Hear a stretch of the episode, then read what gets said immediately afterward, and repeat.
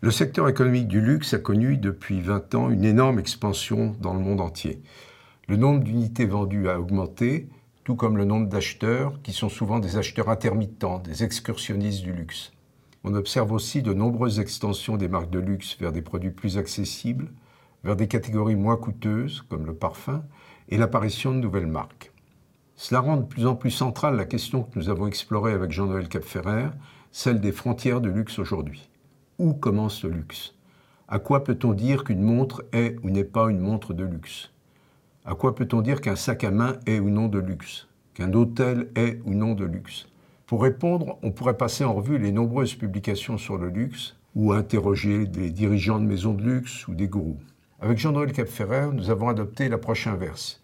Nous appuyer sur les consommateurs eux-mêmes, analyser comment ils répondent à cette question de la frontière du luxe.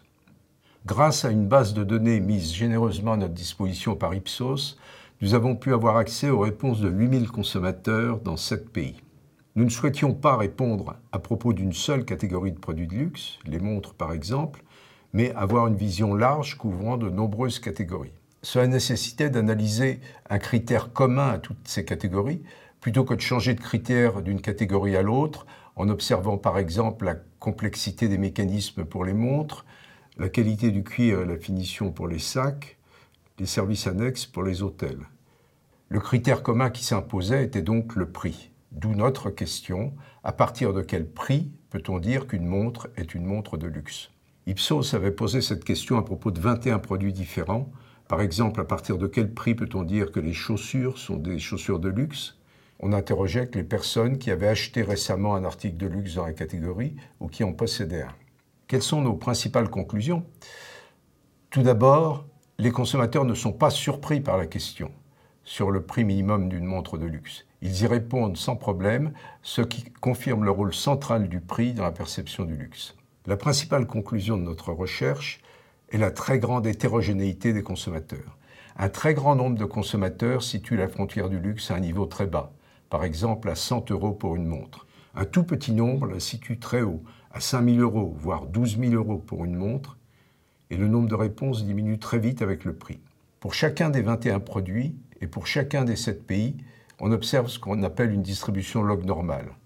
Si l'on prend pour chaque consommateur le logarithme du prix qu'il indique, la distribution des réponses revient à une courbe normale, une courbe de Gauss. Autre conclusion, chaque consommateur donne des réponses cohérentes pour les différentes catégories de produits. Qu'il s'agisse de bijoux, de vêtements, de montres, de sacs, de produits en cuir, certains consommateurs fixeront partout la frontière à un niveau élevé, d'autres consommateurs partout à un niveau bas. Mais il y a bien sûr de fortes différences de niveau moyen d'une catégorie à l'autre. C'est pour les bijoux que la frontière du luxe se situe au niveau le plus élevé.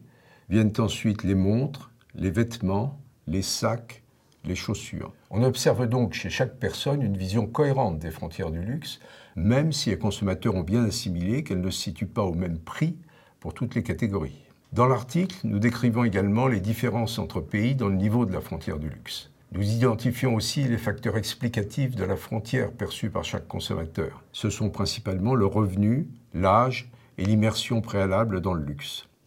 Notre principale contribution théorique est de mettre en vedette le paradoxe de la subjectivité du luxe.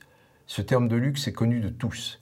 Il reprend la même racine latine, luxus, dans presque tous les pays. Mais la vision associée à ce terme unique est subjective, personnelle.